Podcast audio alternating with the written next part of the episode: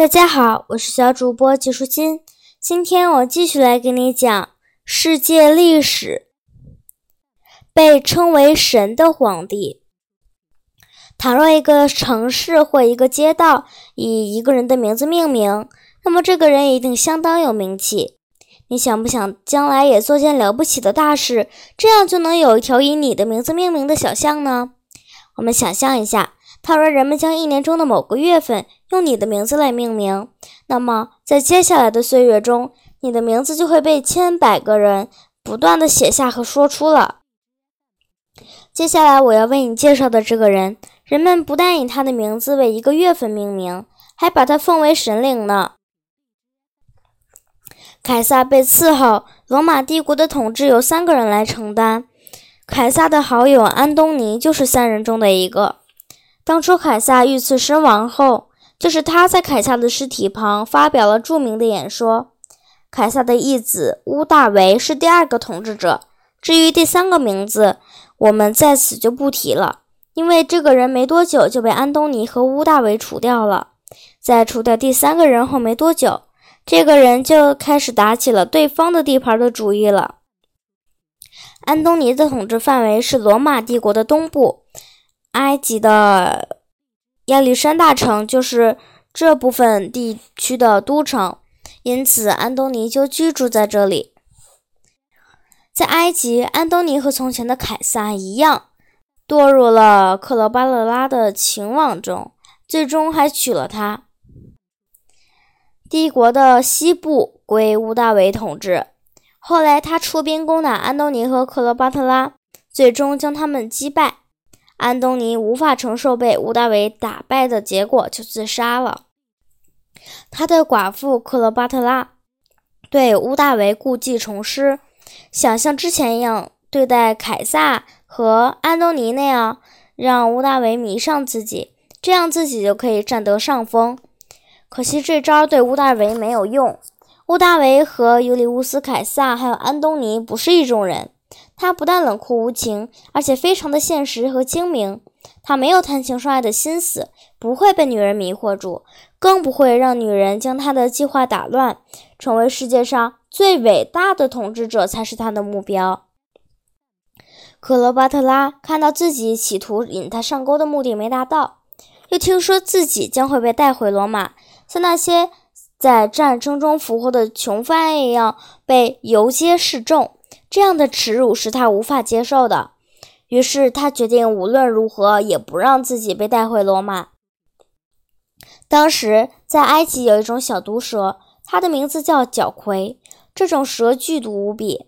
于是克罗巴特拉解开自己胸前的衣襟，让这样的毒蛇咬了一下，就这样死去了。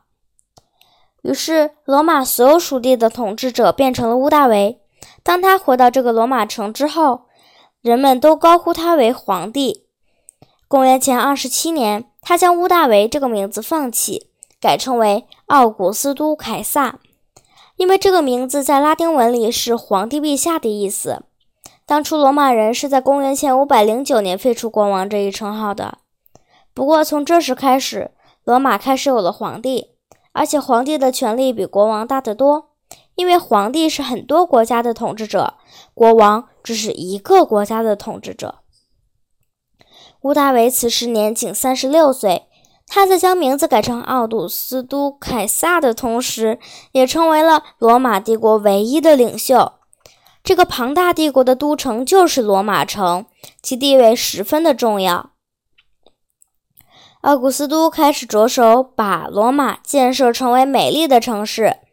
他将大量用砖造的古老建筑物拆毁，代之以富丽堂皇的大理石建筑。奥古斯都很喜欢夸夸其谈地说，他得到的是砖建成的罗马，但他将留下大理石建成的罗马。万神殿是罗马最精美的建筑之一，它的意思就是所有神灵的庙宇。你可千万不要因为这个词和雅典的帕台农神庙的英文拼写和发音比较近似，就将这两个词混淆。这两个建筑实际上差别可大呢。帕特农神庙的名字来源于雅典娜·帕特农斯女神的名字，万神殿的名字则来源于两个单词，那两个单词的意思是所有神灵。万神殿有一个由砖和灰泥砌成的巨大的圆屋顶，这个圆屋顶的形状就犹如一块倒扣着的碗。一个圆形的孔位于正中间，这个孔叫眼睛。这只睁开的眼睛就是万神殿里唯一的窗户，透过它，纵然是多云的阴天，光线也可以照射进来。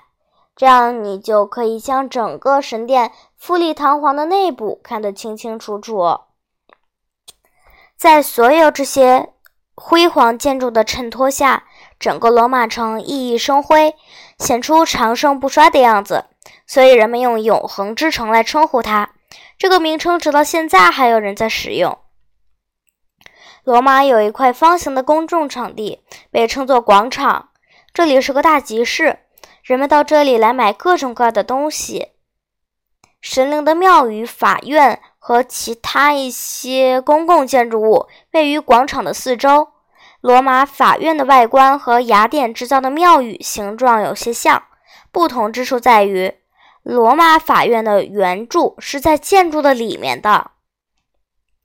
为了庆祝重大的胜利，罗马还树立了众多凯旋门。当远征的英雄凯旋时，他和军队就要通过这样的一个拱门，然后进行庆祝凯旋的游行。罗马还曾有一个巨大的半圆形露天竞技场，据说这座竞技场的容量比有史以来任何的建筑的容量还要大，它能容纳二十万人，这个数字比一些大城市的常住人口还要多。这个竞技场就是。马克西穆斯竞技场后来为了建筑其他的建筑物，它被人们拆毁了。罗马斗兽场是另一个竞技场，它是奥古斯都死去一段时间后才建造的。它能容纳的人数和如今罗马最大的体育馆所能容纳的人数相同。我在前面跟你讲过，角斗士与角斗士之间。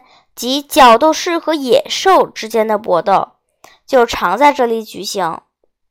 如今这个斗兽场还在呢，不过残破不堪，变成废墟了。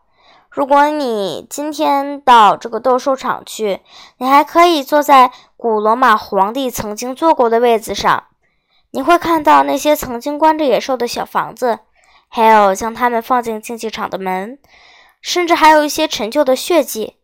据说。那是被杀死的角斗士和野兽的残留血迹。奥古斯都在位的时候被称为奥古斯都时代，很多著名的作家在那个时期涌现出来。维吉尔和赫拉斯这两位最知名的拉丁诗人就生活在这两个时期。